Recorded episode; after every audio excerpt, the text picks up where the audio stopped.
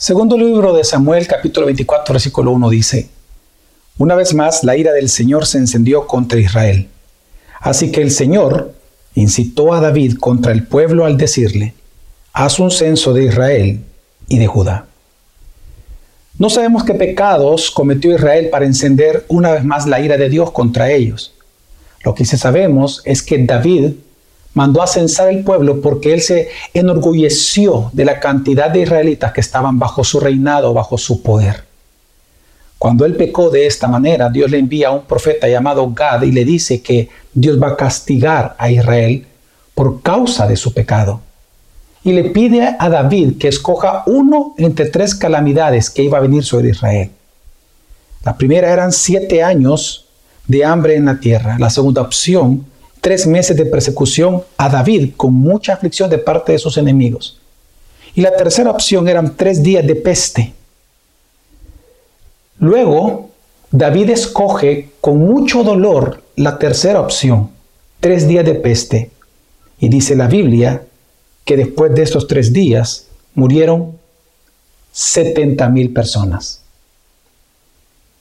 Al día de hoy nosotros contabilizamos 90 mil muertos por esta peste pandémica. Hay más de un millón y medio de personas infectadas.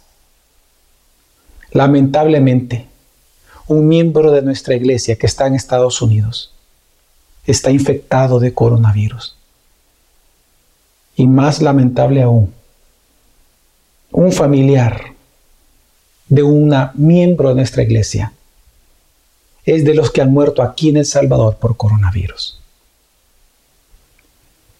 Usted le puede llamar a la pandemia de distintas formas. Disciplina de Dios, prueba de fe, o como Lutero y otros reformadores llamaban a la peste un castigo de Dios. Lo que nosotros sabemos es que Dios no solamente gobierna esta peste, sino que lo que nos enseña la Biblia a nosotros los creyentes es que Dios gobierna toda su creación para lograr sus propósitos según su plena, soberana y sabia voluntad, pero a la vez gobierna todas las cosas para el bienestar de su pueblo, para el bienestar de la iglesia. A este control de Dios, a este gobierno de Dios, a este atributo de Dios de controlar cada aspecto del mundo cada día, se le llama la providencia de Dios.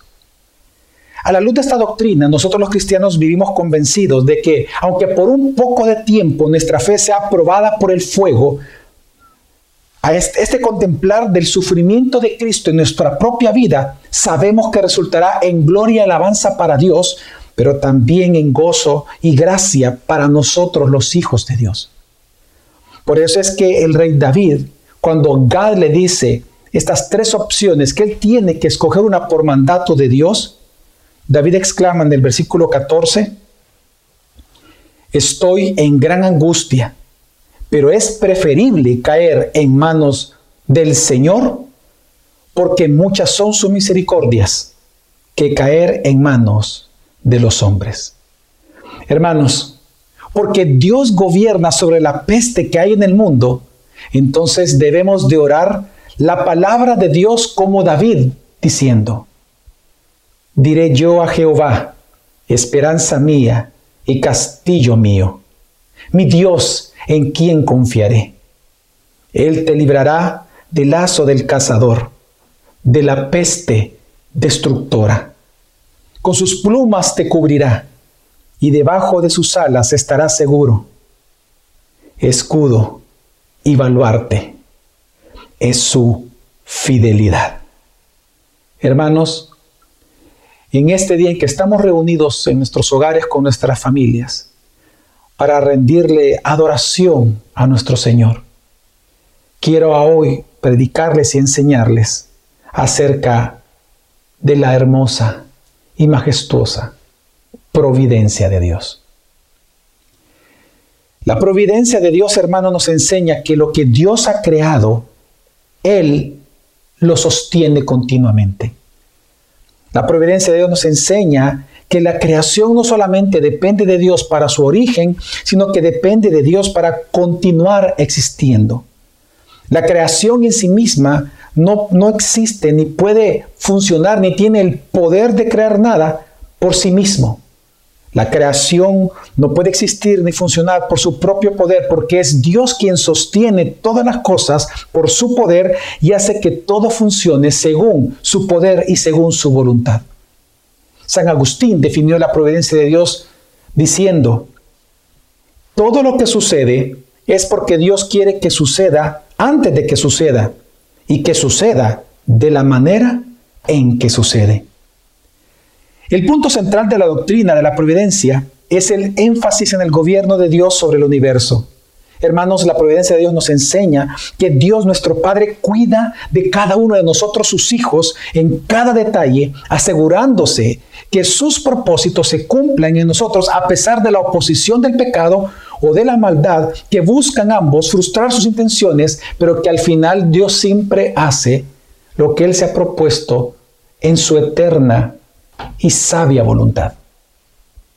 El catecismo de Heidelberg, de una manera muy hermosa, define la providencia de Dios diciendo, la providencia de Dios es el poder todopoderoso y presente de Dios en todas partes, por el cual, por así decirlo, sostiene y gobierna el cielo, la tierra y todas las criaturas, de tal manera que las hierbas y el pasto, la lluvia y la sequía, los años fructíferos y estériles, la comida y la bebida, la salud y la enfermedad, las riquezas y la pobreza, sí, todas las cosas vienen no por casualidad, sino por su mano paterna.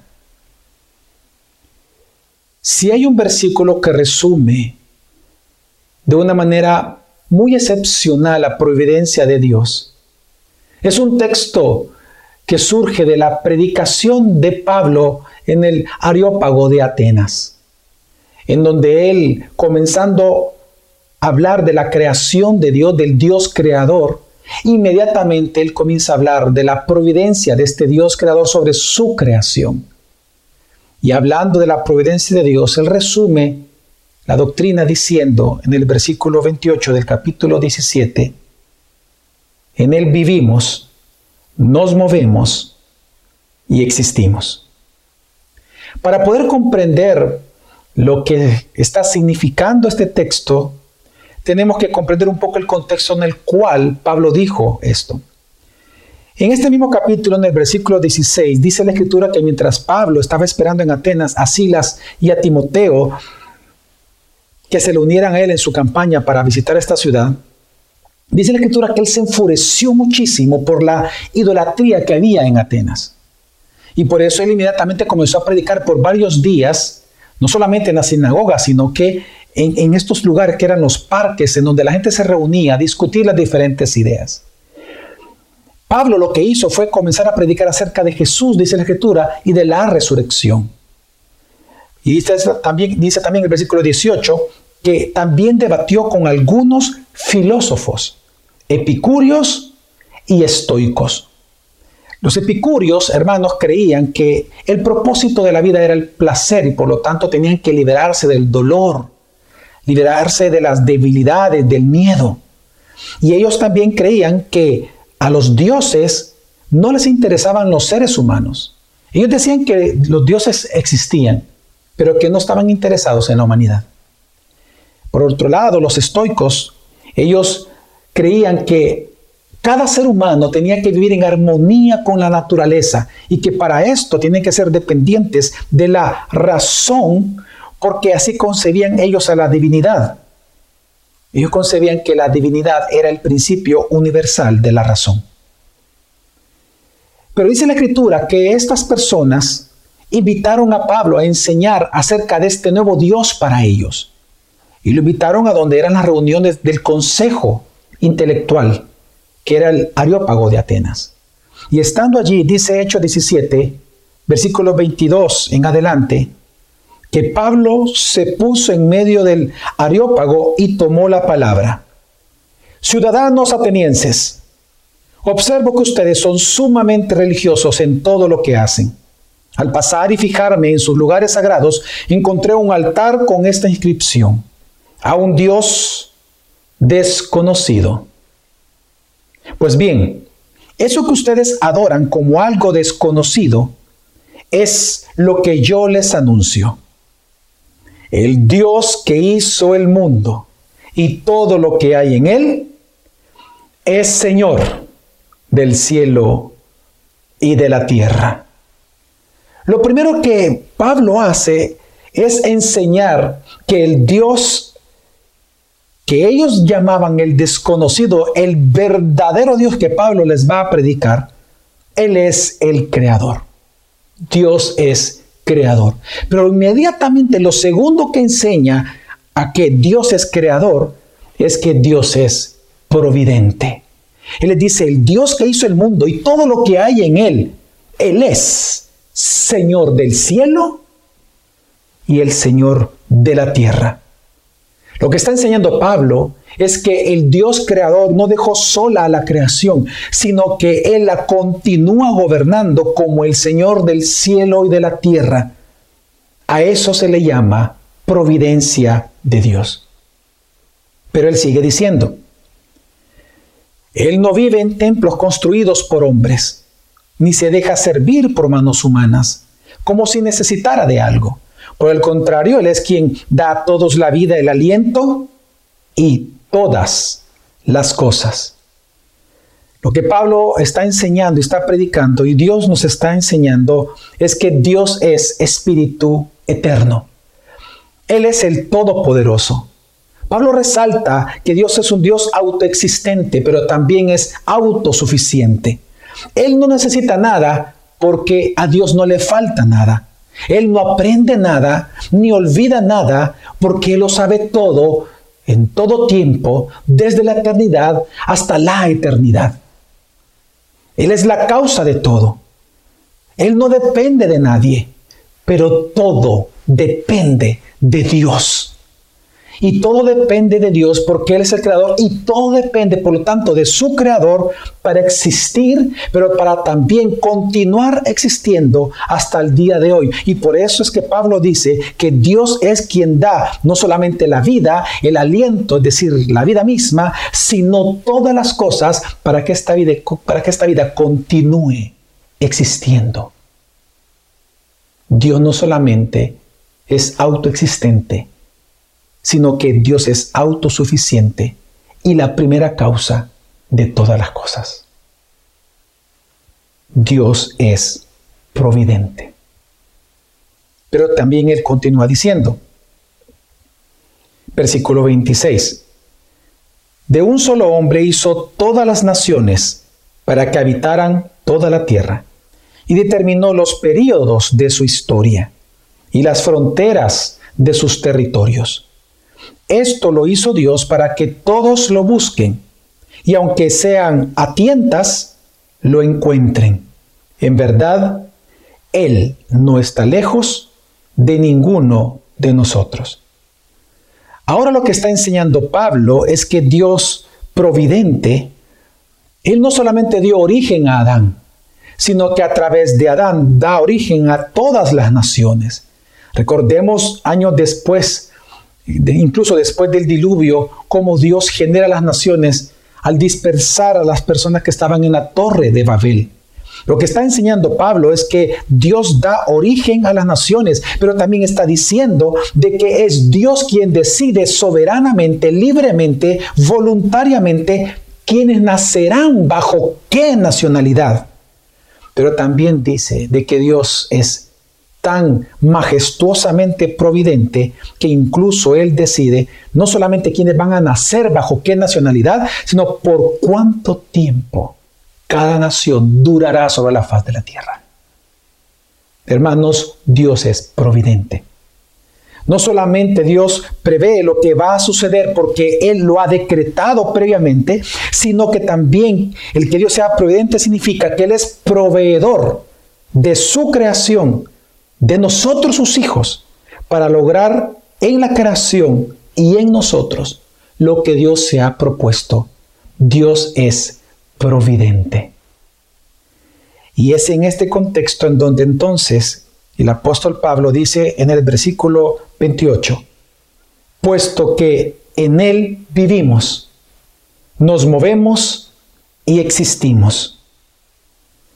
Y es que cuando él dice esta frase resumiendo todo lo que anteriormente ya había dicho con respecto a la providencia de Dios y al poder creativo de Dios, a su gobierno y soberanía, él ahora con este resumen, con estas tres palabras, él está respondiendo a las preguntas más importantes que los filósofos de Atenas se habían hecho. En primer lugar, Dios les dice a través de Pablo que nosotros todos vivimos en Él. ¿Quién eres? ¿Quiénes somos nosotros, los seres humanos? ¿Para qué existimos? ¿Cómo es que tú y yo venimos a existencia? Pues Dios responde a través de Pablo que nosotros existimos por Él. En Él nosotros vivimos. Significa que no solamente nosotros fuimos creados, sino que por Él nosotros seguimos viviendo. La razón por la cual tú y yo ahora estamos aquí y estamos compartiendo el estudio de la palabra de Dios es porque Dios es providente. Él con su poder y con su soberanía nos permite, nos enseña, ha decretado vida para nosotros en estos días. Dios está cumpliendo su propósito. La razón por la cual nosotros vivimos y la razón por la cual nosotros continuamos con vida al día de hoy es porque Dios así lo quiere. Hermano, lo que nos enseña la doctrina de la providencia es que tú eres un ser derivado, tú eres un ser creado, tú no eres un ser evolucionado, tú eres finito, no eres infinito, tú eres dependiente, no eres autosuficiente y por lo tanto tú y yo no tenemos el poder de la vida en nuestras manos, sino que la vida nuestra está en las manos de nuestro Dios creador porque Él es Dios providente. Así, tu existencia, tu felicidad, todo lo que tu vida conlleva depende del poder providencial de Dios. Por eso cuando Pablo dice que en Él vivimos, esto significa, en primer lugar, de que Dios te creó a ti. El Salmo 139, versículo 13 dice, tú creaste mis entrañas, me formaste en el vientre de mi madre, Dios te creó a ti. Pero también cuando dice en él vivimos significa que porque Dios nos creó, entonces tú sigues dependiendo para vivir de su providencia. Tal como lo dice el Salmo 71, versículo 6, cuando dice, de ti he dependido desde nací. ¿Y por qué nosotros dependemos desde el día que nacimos? Sigue diciendo el salmista, del vientre materno me hiciste nacer, por siempre te alabaré. La Biblia no solamente nos enseña de que Dios nos creó, sino que la Biblia nos enseña que si nosotros continuamos viviendo día tras día, si cada día nuestro corazón late, nuestros pulmones respiran, es por la providencia de Dios, porque nosotros dependemos de Él, de su providencia. Pero también cuando Pablo dice que en Él vivimos, significa que tu vida, cada aspecto de tu vida, está dirigida providencialmente de Dios en cada segundo de tu existencia. El Salmo 139, versículo 16 dice, tus ojos vieron mi cuerpo en gestación. Todo estaba ya escrito en tu libro. Todos mis días estaban diseñando, aunque no existía uno solo de ellos.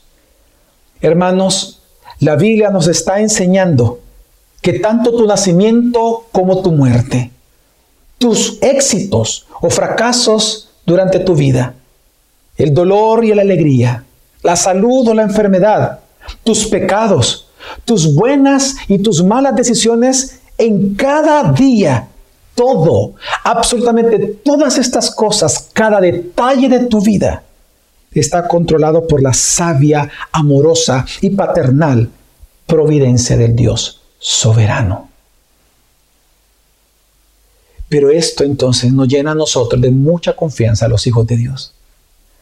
Porque si nuestro nacimiento hasta nuestro final eterno está decretado por el amoroso, tierno, poderoso Redentor nuestro, entonces significa que nosotros podemos confiar y tener la seguridad de que Él nos va a sostener providencialmente.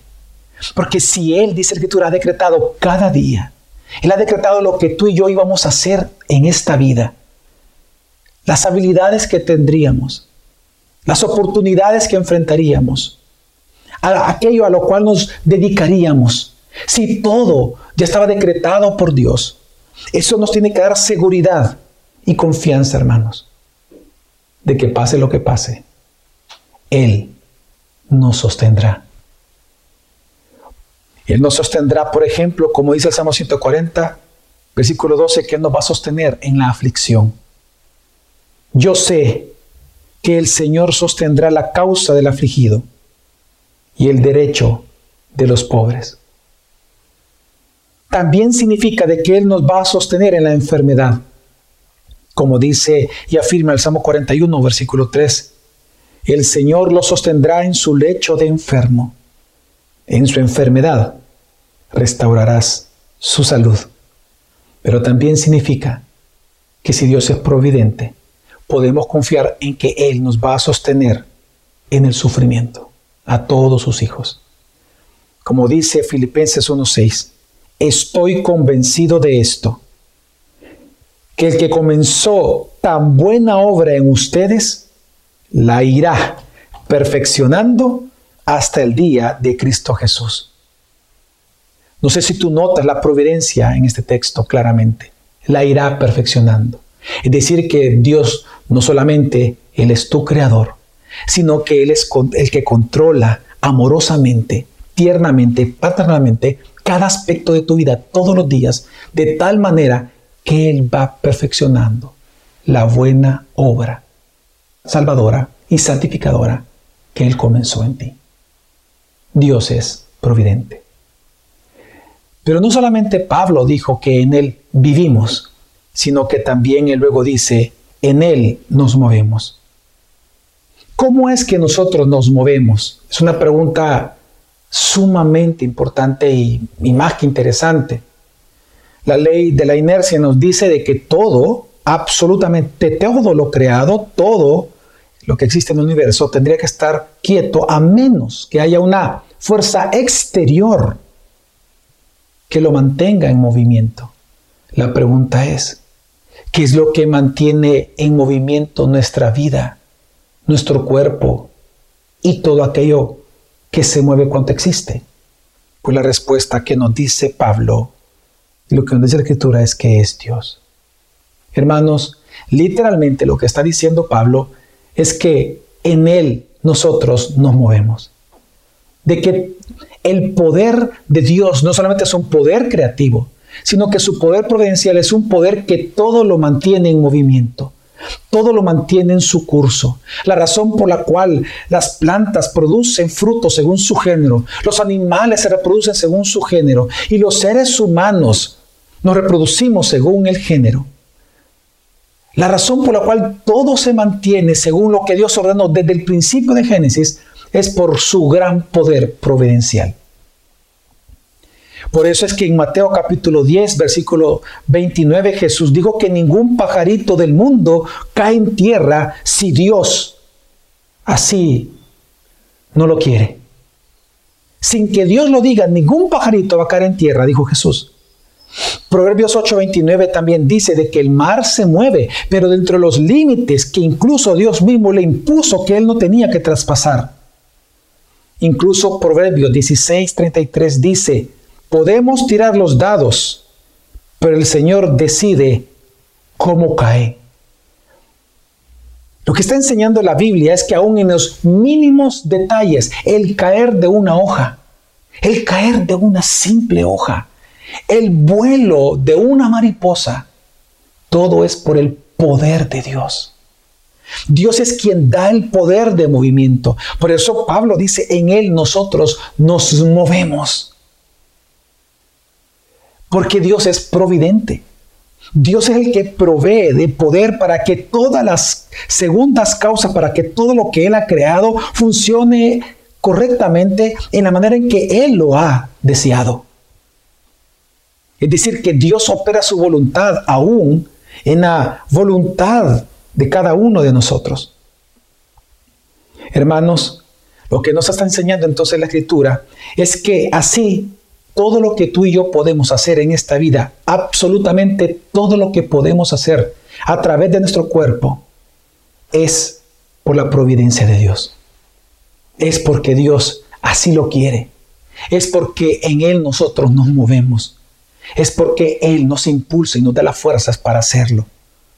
Él es quien nos da a ti y a mí el poder y las fuerzas para hacer todo lo que nosotros hacemos.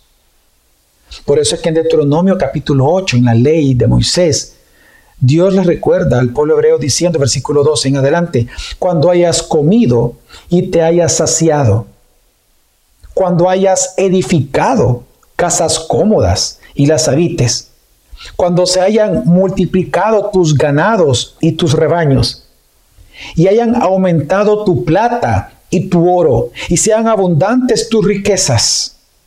No se te ocurra pensar, esta riqueza es fruto de mi poder y de la fuerza de mis manos. Recuerda al Señor tu Dios, porque es Él quien te da el poder para producir esa riqueza. Hermanos, Dios es quien le da poder a todos los seres humanos para que hagan lo que hacen. Y es impresionante que esta palabra poder que se ocupa acá, cuando dice que Él es quien te da poder, esta palabra no solamente se refiere a la fuerza con la cual nosotros hacemos las cosas, es decir, el movimiento, la energía involucrada en la fuerza misma, sino que se refiere a la capacidad y habilidad que nosotros tenemos para hacer cualquier cosa que hacemos. Es decir, que no solamente Dios nos da la fuerza para ejecutar, sino la habilidad para hacerlo. La capacidad simplemente de hacer algo.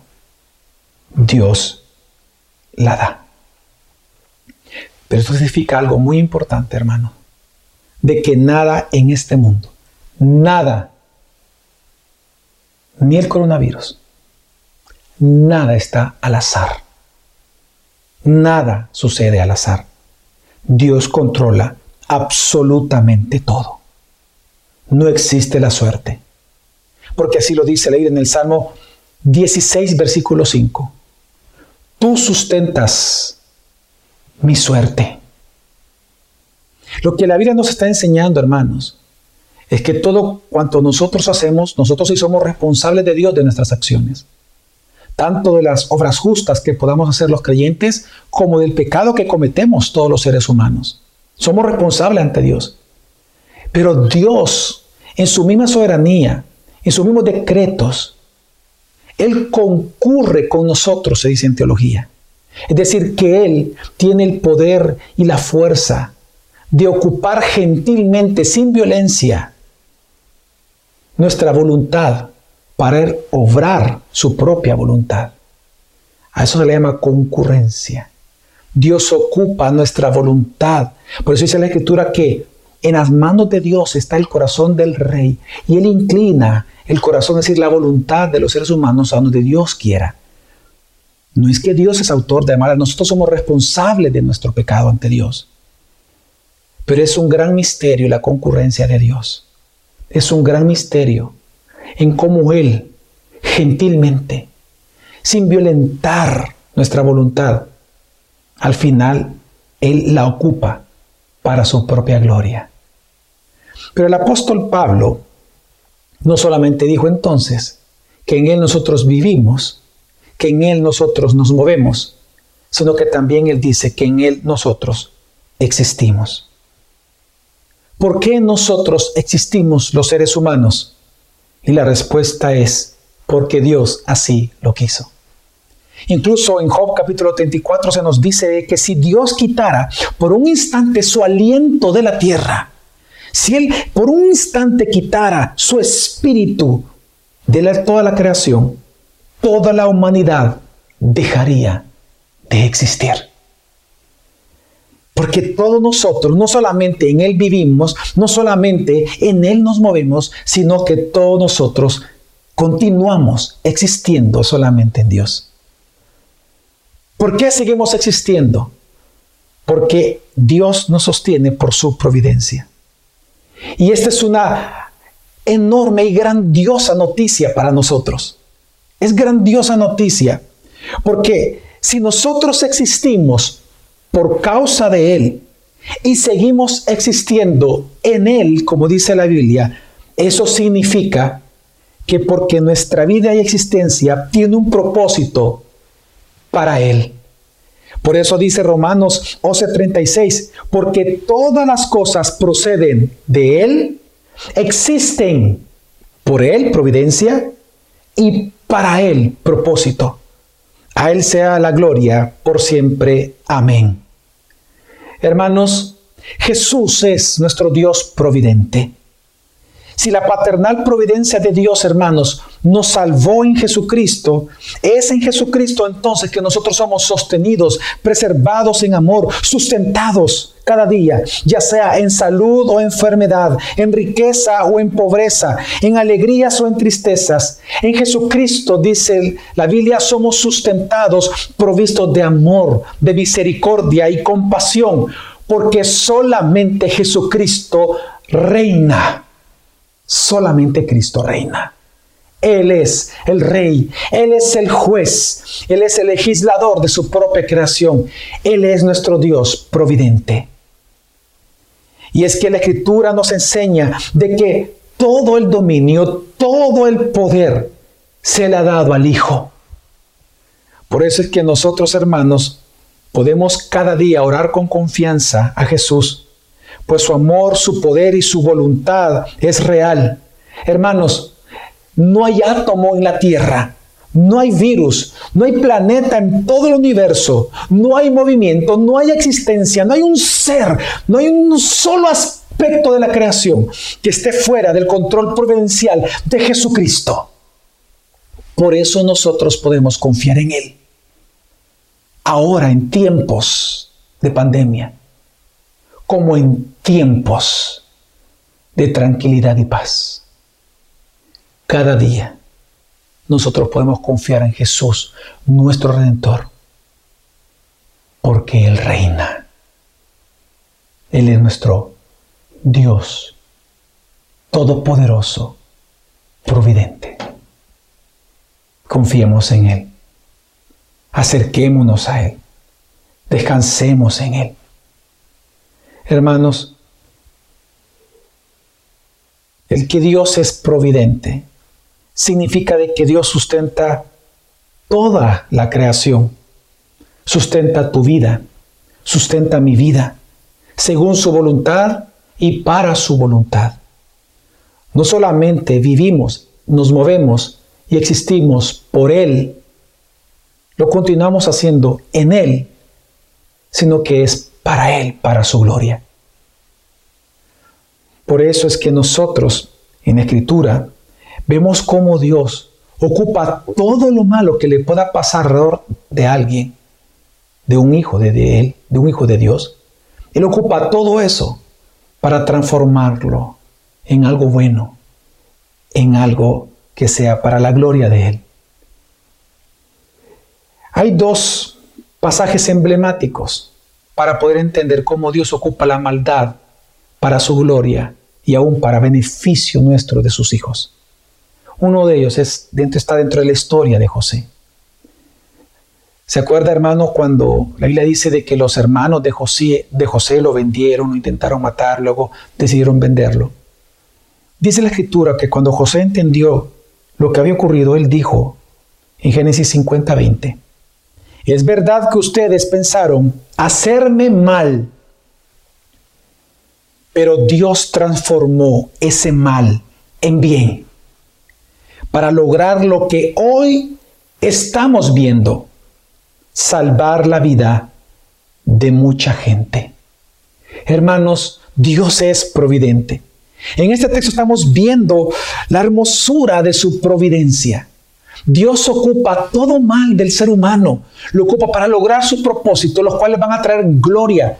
Esto significa, hermano, que no sabemos razones específicas por las cuales alguien puede estar sufriendo, pero sabemos de que Dios, misteriosamente, Él está obrando su providencia en ese momento. Y que todo para los hijos de Dios va a redundar para gloria de Él. Pero también hay un segundo caso en la Escritura que no solamente es emblemático, sino que es el clímax de la providencia de Dios. Y lo encontramos en la vida de Jesús. Desde que nació, dice la Escritura que Herodes quiso asesinarlo. Sus hermanos, incluso su mamá, María, hubo un tiempo que lo creyeron loco. Los fariseos quisieron asesinarlo a Jesús más de una vez sin ningún éxito. Judas lo traicionó. Incluso Poncio Pilato lo juzgó injustamente. Todos ellos pecaron contra el siervo de Dios. Pero ninguno de ellos, mientras hacía estas cosas, se dio cuenta que el Padre estaba ocupando y controlando providencialmente sus voluntades para que su plan redentor se cumpliera.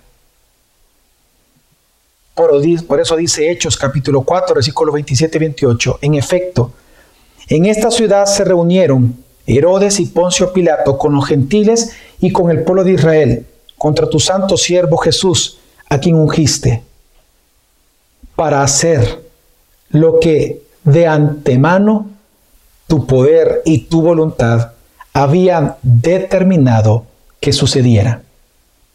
Hermanos, todo lo que está ocurriendo alrededor de tu vida, todo lo que está ocurriendo en el mundo, nada se le escapa a las manos de Dios.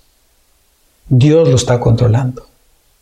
Y Dios lo está controlando para su gloria y para beneficio de tu familia, de ti, como hijo de Dios. Hermano, nuestro Dios es providente. Yo entiendo que haya dudas hoy en día con respecto a las cosas que vemos. Hay dudas de cómo la vida va a continuar. Muchos hemos dicho que varias cosas van a cambiar. No sabemos lo que depara el futuro, pero Dios sí. Y lo que la Biblia nos enseña, que Él como nuestro redentor y siendo providente, significa que Él sí, es cierto, Él va a hacer todas las cosas según su voluntad, pero lo va a hacer para su gloria. Y dentro de esa, para su gloria, en su voluntad, el mismo decretó que sea para beneficio nuestro, de sus hijos, porque Dios es quien nos bendice a nosotros.